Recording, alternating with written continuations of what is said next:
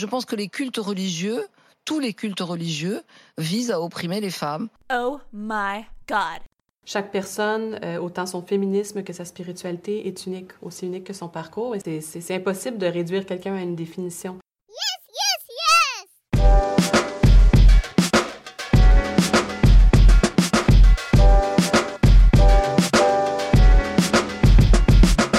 Dieu avec un E, le podcast féministe et croyant.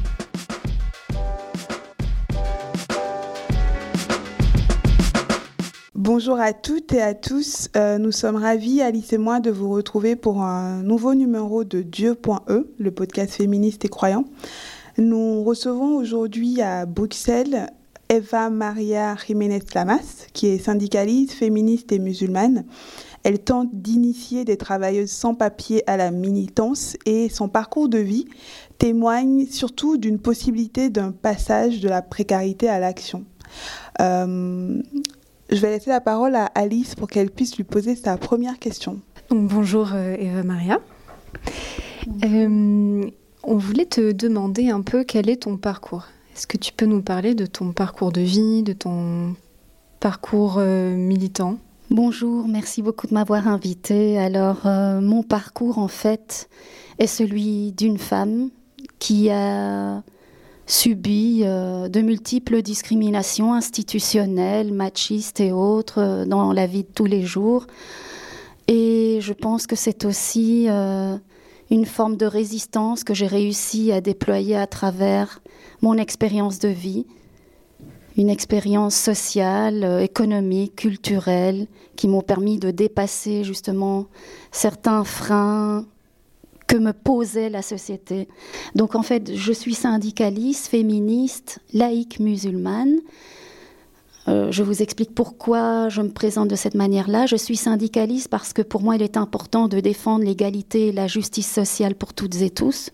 Je suis féministe avant tout parce que pour moi, il est important de défendre le droit des femmes, de toutes les femmes, à poser leur propre choix, à être ce qu'elles décident elles-mêmes d'être, à se vêtir comme elles le veulent, et ainsi de suite. Je suis laïque musulmane. Pourquoi? Parce que j'exprime en fait une manière d'être laïque, c'est-à-dire la laïcité politique, le fait euh, de permettre euh, à toute personne de pouvoir croire, de pouvoir exprimer sa conviction philosophique ou religieuse, mais également d'exprimer la démocratie comme elle doit s'entendre et comme elle doit être déployée dans la société. C'est-à-dire la démocratie, elle vaut pour toutes et tous, mais elle ne doit pas non plus être instrumentalisée par des convictions philosophiques et religieuses. Et enfin, je suis musulmane, je suis laïque musulmane, ce qui ne m'empêche pas de porter le voile ou un turban ou autre par ailleurs, mais je suis croyante musulmane. Et est-ce que tu pourrais nous définir plus précisément quel est ton rapport à ta foi? Ton rapport personnel, comment tu entretiens ta foi, comment tu alimentes ta connexion avec Dieu alors pour moi, la foi, c'est un élément fondamental de la manière dont je conçois le monde. La foi est souvent mise en tension aujourd'hui avec la société, peut-être parce que nous perdons de vue le fait que la foi doit s'allier à la raison. Et c'est la raison même, justement, qui peut nous faire découvrir dans notre intérieur que le doute est constitutif de la foi également. En tout cas, en tant que musulmane, je ne me réfère pas uniquement à une science exacte, mais à une science qui est supralogique, non pas illogique, mais qui va au-delà justement de toutes les logiques d'ici-bas, qui investit profondément le champ métaphysique. En ce qui me concerne, je pense que nous nous perdons beaucoup aujourd'hui dans des sciences exactes et l'islam lui-même ou les musulmans et les musulmanes se perdent dans ce qui les rassure. Et nous observons depuis assez longtemps déjà une sorte de fikisation de l'islam, d'islam 2.0. C'est-à-dire qu'on va réduire l'islam au fait de pouvoir et de ne pas pouvoir, du licite et de l'illicite. Et on oublie que la dimension la plus importante en islam, c'est justement la dimension spirituelle. On oublie que la charia, c'est avant tout la voie initiatique vers une source d'eau vive c'est-à-dire un cheminement intérieur qui nous permet justement de dévoiler certains champs dont nous n'avons pas connaissance a priori, mais que nous ressentons sans doute. Aujourd'hui, nous assistons également à une division entre le champ spirituel et la société. J'avais parlé de tension, mais qui dit société dit également institution et domination structurelle au sein de la société. Pour moi, il est important également de décrypter en fait la manière dont la tension personnelle entre la foi justement et les relations sociales peuvent être associées à une dimension collective. Qui dit collective dit par exemple croyance collective, tradition, et comment il est important aujourd'hui justement de prendre distance par rapport à des traditions et à une dynamique collective qui peut être également oppressante, et comment, sans renoncer aux différentes dimensions de notre identité, nous pouvons justement être, en ce qui me concerne par exemple, syndicaliste, féministe, laïque, musulmane. Donc je refuse de renoncer à une partie de mon identité. Mon identité, c'est avant tout un prisme, et qui dit prisme dit justement multitude de critères qui composent cette identité. En tant qu'espagnol d'origine, qui a été élevé par un père en tout cas un beau-père belge, qui a grandi en Belgique, qui s'est marié plus tard à un Marocain, et ainsi de suite, je ne peux pas réduire mon identité à l'une de ces dimensions. Mon rapport à la foi, c'est également un rapport à une norme religieuse qui va peut-être étonner certains, c'est-à-dire que pour moi, la norme, c'est avant tout le libre arbitre. Ce que j'ai trouvé dans la religion musulmane, c'est avant tout la pleine conscience de pouvoir réinterpréter la révélation à l'aune de mon propre champ de référence. Ce qui m'a plu également, c'est l'absence de clergé et la possibilité de pouvoir réinterpréter et de pouvoir me réapproprier les textes suivant, ma propre expérience. Donc il n'est pas question qu'un homme qu'un imam, qu'un ouléma m'explique ce qu'est la religion, comment je dois me comporter, comment je dois me vêtir. Il est important pour moi de les écouter avec respect, mais de me faire ma propre idée justement de ce que représente être musulmane aujourd'hui. Mon rapport à la foi, c'est également un rapport qui suit les sciences euh, islamiques, en particulier les sciences soufis. Je considère le soufisme comme une science islamique une science qui va me permettre de prendre distance par rapport au monde exotérique, au monde matériel, et de pouvoir justement investir le champ ésotérique. Ma propre impérience par rapport à l'expérience dans ce monde terrestre.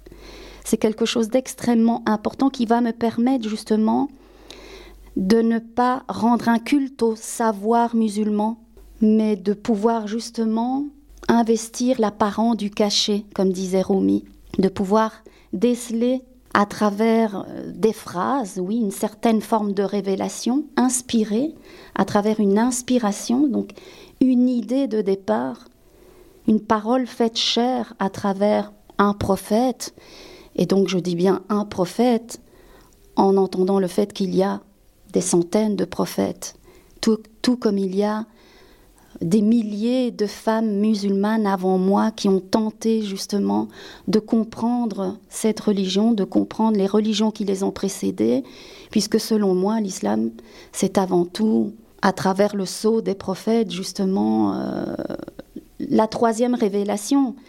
Et donc elle respecte et elle écoute et elle réinterprète également à sa manière les deux autres religions monothéistes. Quelle est l'expérience aujourd'hui de la femme musulmane en Belgique par rapport à d'autres pays, par exemple? Alors l'expérience de la femme musulmane, tout d'abord je parlerai des femmes, pour ne pas tomber justement dans une idée figée des femmes. On parle beaucoup d'une femme musulmane, elle n'existe pas.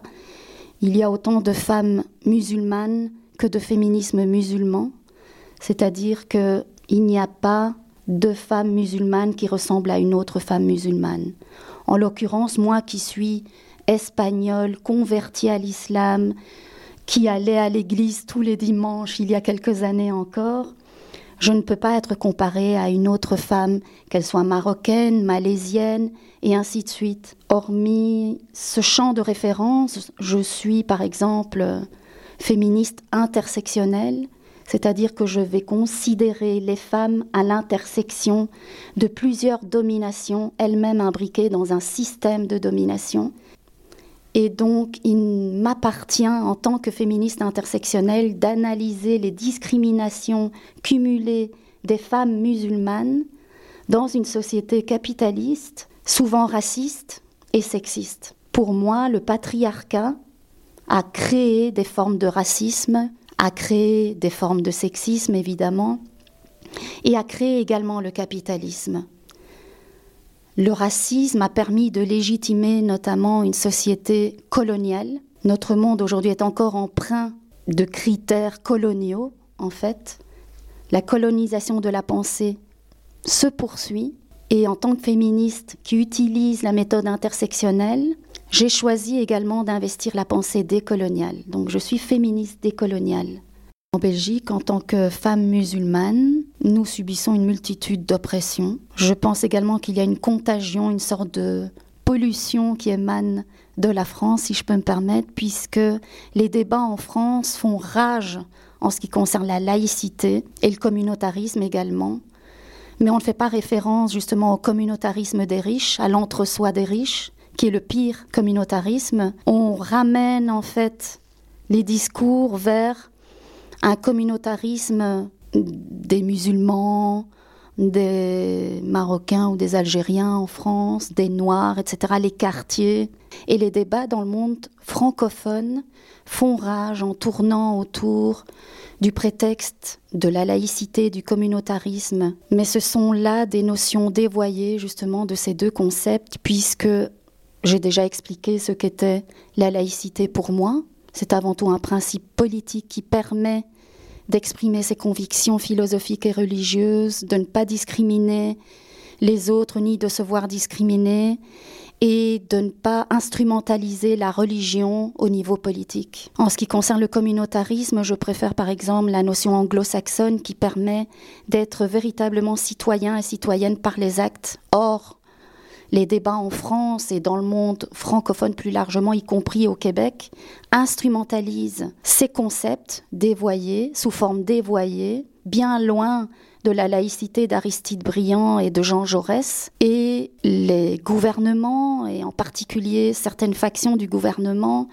utilisent ces concepts pour pouvoir nous ramener, à une forme de neutralité mais plutôt que d'expliquer que la neutralité, c'est avant tout l'importance des compétences et non pas de l'apparence, on va mettre en avant l'importance que nous devons toutes et tous nous ressembler, intérieurement comme extérieurement. Et donc, la neutralité va renvoyer à une idée de l'universalisme qui est une idée relativement castratrice. Euh, ça peut paraître étonnant de reprendre ce mot d'un point de vue féministe, et pourtant, la laïcité et le communautarisme vont être utilisés pour marginaliser les femmes, pour les faire taire au nom de la liberté.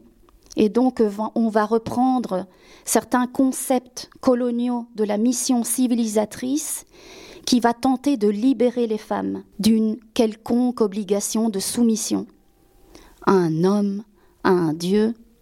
Et sous ces prétextes liés à la mission civilisatrice des colons d'antan, on va en fait empêcher les femmes de travailler. Donc elles vont être discriminées à l'embauche. Il faut rappeler que la Belgique est le pays qui discrimine le plus à l'embauche au niveau européen. En particulier les femmes visibles comme par exemple les femmes noires, les femmes arabo-berbéro-musulmanes visibles, les femmes qui porteraient un turban, un voile et autres. C'est une manière justement de pouvoir stigmatiser les femmes qui seraient arriérées, aliénées. Donc non seulement on ne fait pas confiance aux femmes, mais on utilise certains stigmates justement pour les mettre à la marge de la société et pour légitimer d'un point de vue social leur exclusion de la société, de toutes les franges socio-économiques et culturelles de la société. Donc plutôt que de leur permettre même dans une visée paternaliste de s'auto-émanciper en travaillant, en étudiant, eh bien on va les confiner dans l'espace clos de leur maison. Et celles qui porteront le voile, mais qui auront peut-être un master ou une thèse de doctorat, devront peut-être nettoyer pour pouvoir payer leur loyer. Dans, ton, dans l'analyse que tu viens de faire, on comprend que tu as euh, une forte appétence féministe, n'est-ce pas? On aimerait savoir un peu euh, à partir de quel moment tu as eu un peu le déclic? Tout d'abord, quand je remonte en arrière, je me souviens très bien que je disais aux féministes mainstream ou féministes blanches que je n'étais pas féministe si je devais être féministe comme elles. Ça, c'est un élément fondamental de mon féminisme et de la manière dont je le conçois, parce qu'il n'était pas question pour moi d'être obligée de suivre ce que certaines féministes pensaient qu'il était bon que je suive, et donc de me rendre compte enfin que j'étais aliénée et qu'il fallait me libérer de ce joug suivant leur propre analyse. Et donc ces féministes-là utilisaient finalement des outils extrêmement patriarcaux pour me dire justement ce qu'était le bon féminisme. Donc j'ai d'abord commencé par dire à des féministes que je n'étais pas féministe si je ne pouvais pas être féministe intersectionnelle. Elles me renvoyaient alors vers l'intersectionnalité comme analyse. Ce n'était pas une forme de féminisme. Et moi, je leur répondais que ce féminisme-là, le féminisme, rappelons-le, des afroféministes, des afrodescendantes, qui, depuis 150 ans déjà, revendiquaient l'abolition de l'esclavage, et ainsi de suite, que c'est dans ce féminisme-là que je me retrouvais.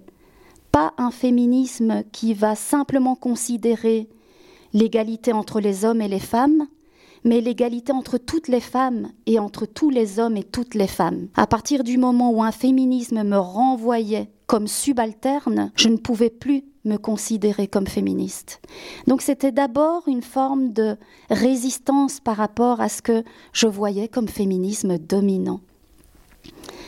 Une fois que je me suis libérée finalement de cette aliénation, c'est-à-dire le fait de considérer que finalement le féminisme est uniquement le féminisme des personnes blanches, et ce qu'on appelle le féminisme historique et le féminisme des personnes blanches, j'ai préféré construire mon propre féminisme à l'aune de ce que je considère également comme un féminisme historique, qui est le féminisme intersectionnel, le féminisme des afrodescendantes, qui revendiquait l'égalité et la justice par rapport à une société patriarcale où les hommes blancs étaient rois. Après m'être libérée d'une forme d'hégémonie culturelle qui considère que le féminisme blanc est le féminisme historique, et que le féminisme historique est le féminisme des femmes blanches, j'ai pu adosser ma pensée et mes pratiques au féminisme en fait des afrodescendantes parce que c'est un féminisme qui me parlait beaucoup. Pourquoi? Parce que justement il considérait l'oppression des femmes à l'intersection de la race, du sexe et de la classe. En tant que féministe anticapitaliste, je suis syndicaliste, je le rappelle, il était important pour moi de considérer les discriminations dans lesquelles nous étions empêtrés à l'aune d'une idéologie néolibérale, certes, dans un système capitaliste, mais de considérer qu'en même temps, nous étions victimes d'une oppression économique et d'une oppression raciste. C'est-à-dire que, en tant qu'Espagnol, quand je donne mon nom au téléphone, tout le monde m'aime j'ai envie de dire. Tout le monde se réjouit de me rencontrer. Mais quand on me voit affublé d'un turban ou d'un voile, on se demande si je suis réellement cette Eva Jiménez, premièrement, et on me craint. Ou bien on me considère comme aliénée ou autre. Et c'est en me rencontrant parfois, affublé à leurs yeux, je dirais, d'un turban ou d'un voile, qu'on me ramène en fait à une autre identité. Et donc ce n'est pas moi qui suis identitaire, ce sont les autres qui me ramènent à une seule vision justement de mon identité. Les autres me ramènent à mon islamité. Mon discours est renvoyé à mon islamité. Ils oublient que je suis par ailleurs syndicaliste, antiraciste, laïque musulmane. On comprend que dans ton parcours, le combat pour la justice sociale, l'engagement syndicaliste, le, positionnement anticapitaliste sont très importants. Est-ce que tu penses que la religion est un des derniers remparts contre le capitalisme? Mais est-ce que tu penses que ça peut être aussi euh, une, des, solutions, le retour vers le spirituel ou le religieux Je ne sais pas si la religion est l'un des derniers remparts contre le capitalisme, mais je pense que la foi peut l'être, une foi qui serait alliée à la raison, à une analyse profonde de la société. Je me souviens très bien de certains passages encore du Deutéronome qui appelait justement à travers la parole de Dieu à accueillir l'immigré. Respecte et accueille l'immigré chez toi. Pour moi, c'est constitutif notamment de mon parcours personnel et professionnel.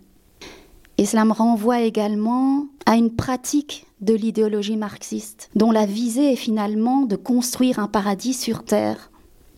Et je pense qu'il faut faire les deux. Je pense que pour rallier d'une manière ou d'une autre un paradis immatériel, il faut tenter de construire un paradis terrestre pour les autres. Derrière ces mots ou ces concepts se cache avant tout la lutte pour l'égalité de droit pour la justice, pour l'égalité, pour l'équité finalement pour toutes et tous. Le marxisme, lorsqu'il révèle cette fameuse sentence sur la religion c'est l'opium du peuple, oublie de rappeler la fin de la phrase de Marx qui dit que l'idée est avant tout de construire un paradis sur Terre. Et pour nous aujourd'hui, il est important de ne pas tomber dans une déviance de ce discours qui voudrait dire que l'athéisme est le nouvel opium du peuple. Un croyant, une croyante ne va pas considérer le monde uniquement sous l'effet matériel. Un effet matériel qui, ne l'oublions pas, est aux prises avec un système capitaliste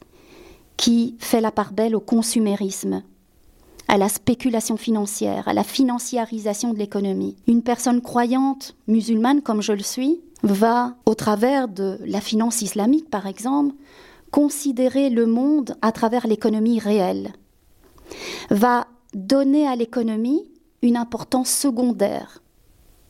Les travaux de Keynes lui-même, John Maynard Keynes, nous ramènent à l'économie en fait comme un outil.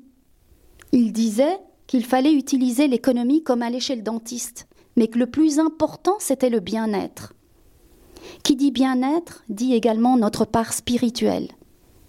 Comment atteindre le bien-être, c'est-à-dire une part immatérielle de notre intérieur sur une société, dans un espace public, sans investir les profondeurs de la pensée, sans utiliser l'analyse philosophique. Et ceci me ramène notamment aux grands penseurs de l'islam.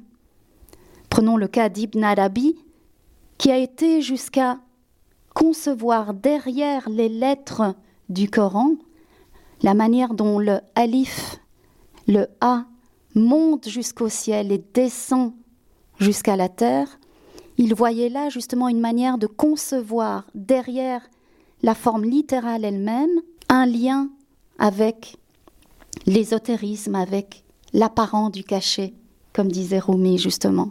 Eva, tu es aussi membre du collectif Karina. Euh, est-ce que tu peux nous présenter un peu plus ce collectif? Quel est l'objectif derrière? Le collectif Karina est un collectif féministe, décolonial, qui utilise la méthode intersectionnelle. C'est un collectif qui a vu le jour après l'affaire du Burkini en France. Le débat sur le Burkini nous a amené en Belgique aussi à concevoir la réalité des femmes musulmanes sous l'angle des femmes musulmanes plutôt que de nous fantasmer, nous avons rédigé une première carte blanche qui tendait la main justement à toutes ces féministes et à tous ces hommes également, au gouvernement, qui parlaient sur les femmes musulmanes, des femmes musulmanes, mais jamais avec les femmes musulmanes elles-mêmes. Il était important pour nous de rappeler bêtement au travers d'un bout de tissu, d'un kini, peut-être aurait-on dû l'appeler, parce que le terme burkini, évidemment, renvoie à une idée réductrice, évidemment, de l'islam et des femmes elles-mêmes, la burqa.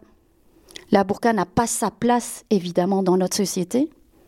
Le collectif féministe Kaina rejette également ces manières de considérer l'allure vestimentaire des femmes. Pour nous, il s'agit qu'elles posent elles-mêmes leurs propres choix, notamment le choix de pouvoir porter un voile quelconque, turban, foulard, ou de ne pas le porter, de s'habiller en mini-jupe, en pantalon ou en robe. L'important pour nous était avant tout de pouvoir participer aux différents loisirs dans la société avec les autres, de ne pas aller dans une piscine avec uniquement des femmes musulmanes, mais de pouvoir partager certains jeux d'eau et autres à la plage avec tout le monde, avec des femmes en monokini, et pourquoi pas des femmes en longkini ou burkini, vous l'appelez comme vous voulez. À partir de là, une crispation a été utilisée dans la société et certains éléments du discours ont été utilisés contre nous, mais sans nous. Notamment les éléments du discours sur le communautarisme. Eh bien là, nous voulions renvoyer les gens vers leur propre communautarisme, plutôt que de nous forcer à aller dans des piscines où les femmes musulmanes nagent entre elles, eh bien nous voulions justement nager avec les autres. Dans cette manière de concevoir la société, vous aurez compris que le burkini devient un instrument de mixité sociale. Par ailleurs, le burkini n'était qu'un épiphénomène. La phénoménologie de l'action dans laquelle se retrouvaient prises les femmes musulmanes était avant tout un confinement dans l'espace privé. Et ceci nous renvoie notamment à la conception de la laïcité. Le collectif féministe Kaina défend également le principe politique de la laïcité. C'est-à-dire que il nous appartient justement de défendre une vision de la société qui est une vision d'une société démocratique qui laisse la place à tout le monde, au travail, dans l'éducation, dans le monde culturel, politique, elles doivent pouvoir avoir le droit d'avoir des droits, d'avoir les mêmes droits que les autres femmes. Et donc le collectif féministe Kaina s'est avant tout constitué en défense par rapport à une vision restrictive de ce que représentent aujourd'hui les femmes musulmanes, à une vision qui confine les femmes musulmanes notamment dans l'espace clos de leur maison, à une vision qui renvoie les femmes croyantes dans l'espace privé. Et c'est là à nouveau, nous voulons en tant que collectif féministe Kaina renvoyer les adeptes d'une laïcité exclusive qui ne devrait pas exister, puisque ce n'est pas ainsi que Jean Jaurès et Aristide Briand l'ont conçu, et ce n'est pas ainsi que l'État alors l'avait accepté. L'espace auquel on renvoie les croyants, les croyantes, c'est l'espace privé en général. Vous serez d'accord avec moi. Mais l'espace privé, il est ici devant vous. C'est moi, mon espace privé. Quand je sors, je me balade avec mon espace privé qui est mon corps en fait, ma pensée et ainsi de suite. Et l'espace domestique, par contre, est l'espace clos de nos maisons. Et donc quand on nous renvoie vers l'espace privé, je les renvoie à la définition initiale de l'espace privé, qui peut se déployer également sur l'espace public. Quand on nous renvoie vers l'espace privé, nous les renvoyons vers la définition originelle de l'espace privé. Lorsqu'une femme se balade en société, dans l'espace public, elle est bien là avec son espace privé, son corps, sa pensée et ainsi de suite. Et donc il n'est pas question de la renvoyer vers l'espace domestique, vers l'espace confiné de nos maisons. Si la religion va à l'espace privé, l'espace privé a sa place dans l'espace public. J'espère et j'ose espérer encore aujourd'hui que la gauche bien pensante ne renvoie pas les femmes dans l'espace confiné des maisons qui, je le rappelle, est une sphère reproductive contre laquelle doivent se battre toutes les féministes. Et donc il est relativement étonnant que des féministes mainstream, blanches, il n'est pas normal que ces femmes renvoient d'autres femmes vers l'espace privé de leur maison, les empêchent de travailler et d'étudier. De quel féminisme s'agit-il si on prône l'exclusion d'une partie de la population Qui plus est, une partie de la population qui représente malheureusement l'un des, des groupes les plus précarisés aujourd'hui sur la sphère publique? Parce que ce groupe de femmes, par exemple, migrantes, sans papier, qui sont confinées dans l'espace privé, également dans l'espace domestique également de nos maisons, ou ce groupe de femmes musulmanes qui ne peut pas travailler ou étudier, qui est donc confiné dans l'espace clos de nos maisons également, n'aspirent qu'à une chose, c'est pouvoir étudier, travailler à l'extérieur.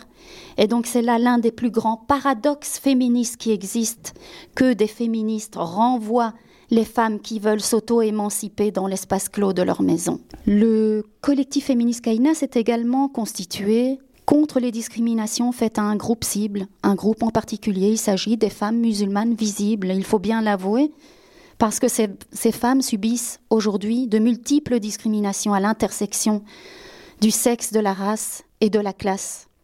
N'oublions pas que chez Gucci, Chanel ou ailleurs, on ouvre les portes aux femmes en niqab, mais qu'on ferme les portes de l'emploi et de l'éducation aux femmes en turban ou aux femmes en foulard. Donc pour nous, c'était l'objectif prioritaire de la constitution du collectif féministe Kaina. Mais il était avant tout important pour nous également de viser une convergence des luttes. Il était important pour nous d'être des alliés, voire même des complices vis-à-vis des autres groupes discriminés comme les afrodescendants, les afrodescendantes, les migrants et les migrantes, les Roms. En Belgique, le groupe le plus discriminé aujourd'hui sont les Roms. Ensuite, ce sont les personnes arabo, berbéro, musulmanes visibles et les afrodescendants, les afrodescendantes. Mais attention, nous ne prenons pas n'importe quelle convergence des luttes. Il n'est pas question pour nous de prôner une convergence des luttes qui doivent suivre le rythme de la majorité dominante. Il est important pour nous de suivre les alliés et les complices afrodescendants, afrodescendantes, les Roms, les migrants, les sans-papiers, mais c'est à nous à définir notre propre agenda suivant nos priorités. Il n'est pas question de marcher pour le climat quand la majorité dominante le voudra et comme ils le voudront. Nous marcherons selon notre propre répertoire d'action quand nous l'aurons décidé.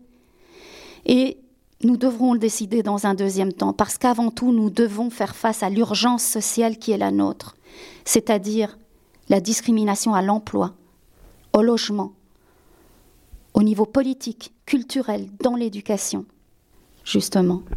Un autre objectif du collectif féministe Kaina est aussi un objectif interne, c'est-à-dire que les femmes musulmanes, de culture ou de religion, vont pouvoir vivre dans leur propre expérience de vie, dans leur espace domestique par exemple, ou dans la société plus largement. Il nous semble qu'il est plus précis de parler d'un féminisme islamique pour parler de ce féminisme qui va dépouiller ou tenter de dépouiller le Coran, les écrits, les hadiths, le savoir scientifique musulman, le dépouiller en fait de la domination patriarcale.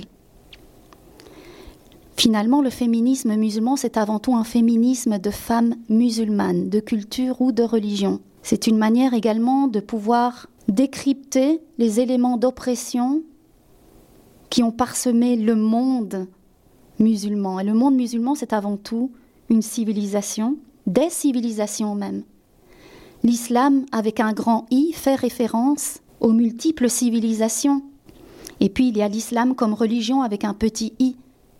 Et le féminisme islamique permet justement de nous ramener vers cette dimension de la civilisation qui a permis en d'autres temps, et encore aujourd'hui, comme dans le monde occidental, d'empreindre la société de toute une série de mécanismes qui sont des mécanismes patriarcaux, machistes. Mais ce n'est pas l'apanage de la société musulmane. Toutes les sociétés ont été empreintes par la domination patriarcale. Certaines féministes parlent de 3 millions d'années de domination patriarcale. Il est fondamental aujourd'hui de lutter également contre cette nouvelle forme d'antisémitisme. Aujourd'hui, on assiste réellement à une résurgence de l'antisémitisme. Or, je suis convaincue, et le collectif féministe Kaina est également convaincu, qu'on ne peut lutter fondamentalement et réellement contre l'islamophobie qu'en luttant contre l'antisémitisme. Et on ne peut lutter contre l'antisémitisme qu'en luttant contre l'islamophobie. Quand on t'écoute, on a l'impression que tu es en lutte constante et permanente. Est-ce que c'est le cas?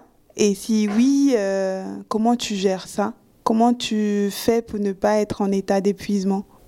Mais je suis réellement en lutte constante, en fait. Non seulement je suis en lutte spirituelle contre mon propre ego, mais je suis également en lutte contre toutes les injustices et les inégalités dans la société, qu'elles visent les personnes migrantes, les sans-papiers.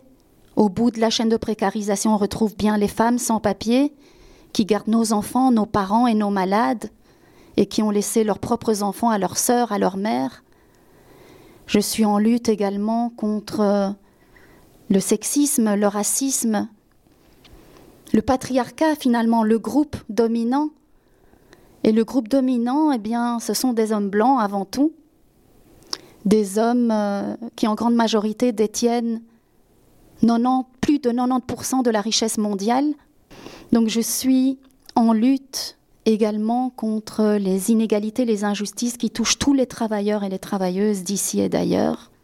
Je vais me battre également contre un système qui fait la part belle aux multinationales, aux gros actionnaires, aux gros patrons, contre les patrons abuseurs qui vont tirer parti des failles de la législation pour exploiter les travailleurs et les travailleuses les plus précarisés aujourd'hui, parce qu'il s'agit des personnes d'origine immigrée qui occupent les fonctions les plus dégradées du marché du travail, parce qu'il s'agit de personnes sans papier qui sont précarisées à cause de la temporalité ou l'absence de statut légal, entre guillemets. Je vais me battre également à côté de toutes les personnes du groupe LGBTQI, parce qu'il n'est pas normal aujourd'hui qu'on discrimine ou qu'on violente une personne à cause de son orientation ou de son appartenance sexuelle. Je vais me battre également avec les femmes qui sont forcées de porter le voile ici ou ailleurs, mais je vais me battre évidemment pour que toutes les femmes qui veulent le porter, pour que toutes les femmes puissent avoir le même droit que les autres, en fait, pour que les femmes aient le même droit que les hommes, qu'il n'y ait plus d'écart salarial, et ainsi de suite. Je tiens les combats avec toutes les personnes qui sont derrière moi. En tant que syndicaliste, je ne lutte pas seule pour l'égalité de droit et la justice. Il y a des milliers de militants derrière moi. Pour que les sans-papiers soient régularisés, il y a des milliers de militants derrière moi. Et ce sont eux qui me donnent la force, et c'est ensemble que nous pouvons lutter contre les discriminations, les inégalités, les injustices. Derrière le collectif féministe Kaina également, il y a des milliers de femmes qui n'aspirent qu'à une chose, c'est de pouvoir étudier, travailler. Dans le judaïsme, on parle du concept de tikkun olam. Tikkun olam, c'est le fait de naître au monde dans un monde qui a été cassé et qu'il faut réparer. Et dans ton parcours, dans, dans tes réflexions, dans ta militance, c'est quelque chose qu'on retrouve beaucoup aussi avec nos autres invités qui sont dans, dans des luttes pour la justice. Est-ce que tu as l'impression que, que tu veux réparer le monde? C'est une très belle image, je trouve, parce que la société, c'est également un miroir déformant. Et si ce miroir se brise, il est important d'en recoller les morceaux.